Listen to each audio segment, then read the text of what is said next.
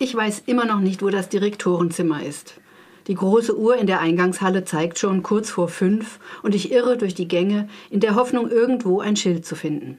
Die Flure sind leer, nur aus der Tiefe des Gebäudes dringen gedämpfte Stimmen und Geräusche. Die anderen Studenten sind wohl noch in ihren Werkstätten. Als ich zum zweiten Mal über die große Wendeltreppe in den dritten Stock komme, sehe ich in der Ecke des Flures eine Gruppe stehen.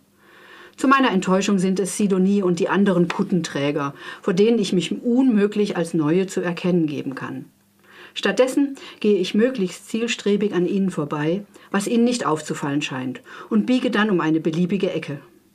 Ich muss einen Jubelschrei unterdrücken, als ich am Ende des Ganges endlich den Namen Walter Gropius an einer Tür entdecke.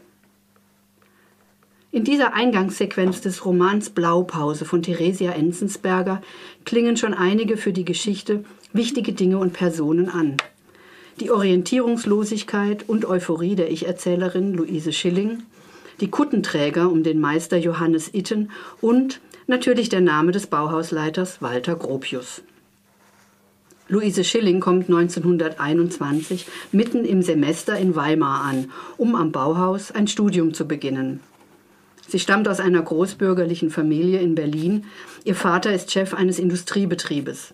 Sie ist architekturbegeistert und hat über die Firma ihres Vaters schon vom Bauhaus und dessen neuen Ideen gehört. Gropius begutachtet ihre Mappe mit Architekturskizzen und steckt sie erst einmal in den berühmten Vorkurs bei Johannes Itten, bei dem die Studierenden mit den gestalterischen Grundlagen vertraut gemacht werden. Luise lernt schon bald die am Bauhaus argwöhnisch beäugten Kuttenträger um Itten kennen. Die geheimnisvoll schöne Sidonie, den Kriegsveteranen Erich, den sanften Samuel und vor allem den schönen Jakob, mit dem sie eine unglückliche Liebesbeziehung beginnt.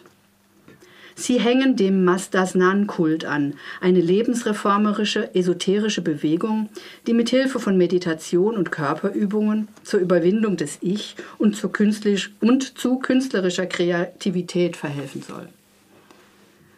Dies ist eine der beiden Strömungen, die den Roman durchziehen bzw. ihn in zwei Teile teilen. Da ist einerseits der künstlerische Anspruch, der Geniekult, eine L'art pour l'art Haltung, losgelöst von der Realität, der in Weimar stark vertreten ist. Andererseits existiert eine technikbegeisterte, sozial engagierte Schule, die den Anspruch hat, mit ihrem Wirken das Leben der Menschen zu verbessern. Eine Einstellung, die beispielsweise Luises Freundin Marie vertritt. In der Weberei fertigt diese in Serie produzierte Stoffe, die erschwinglich sind. Diese Haltung erhält nach dem Umzug des Bauhauses nach Dessau mehr Gewicht. Zu welcher Richtung sich Luise hingezogen fühlt, ist ihr selbst lange nicht klar, und sie wird von den Meistern auch in keiner Weise ermutigt, im Gegenteil. Als sie ihre Vorkursabschlussarbeit, eine fragile Holzkonstruktion, dem Meister Itten vorstellt, rät er ihr wegen Defiziten im dreidimensionalen Sehen zur Textilwerkstatt statt zur ersehnten Tischlerei. Als Gipfel der Frauenfeindlichkeit erklärt er ihr, dass dieses Unvermögen die meisten Frauen besäßen und lobt ihr Talent für Farbgebung. Luise versucht mit Fleiß, intensiver Lektüre und rigoroser Einhaltung der Mastas Nan-Regeln über diese Enttäuschung hinwegzukommen. Dann nimmt die Geschichte etwas Fahrt auf. Jakob und Luise trennen sich und die Itten-Jünger ziehen in die Schweiz. Luise, die mit ihrem Studium eigentlich noch gar nicht richtig begonnen hatte, wird von ihren Eltern nach Berlin zurückbeordert und auf eine Haushaltsschule verfrachtet. Es folgt nun eine Pause von mehreren Jahren. Der Roman setzt erst wieder ein, als 1926 das Gebäude des nach Dessau umgezogenen Bauhauses eröffnet wird. Luise, die sich heimlich beworben hat und angenommen wird, erhofft sich dort einen Neubeginn. Zitat ein Haus zu bauen, das bedeutet, eine Welt zu schaffen, in der Leute schlafen und essen, arbeiten und lieben, streiten und sich verbünden. Ein Haus ist nicht nur ein Gefäß für die Menschen, es hat Auswirkungen auf ihr Leben und ihr Denken.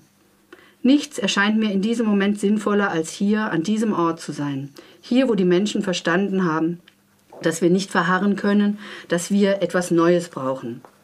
Ich will die Zukunft bauen und die Vergangenheit abreißen. Zitat Ende.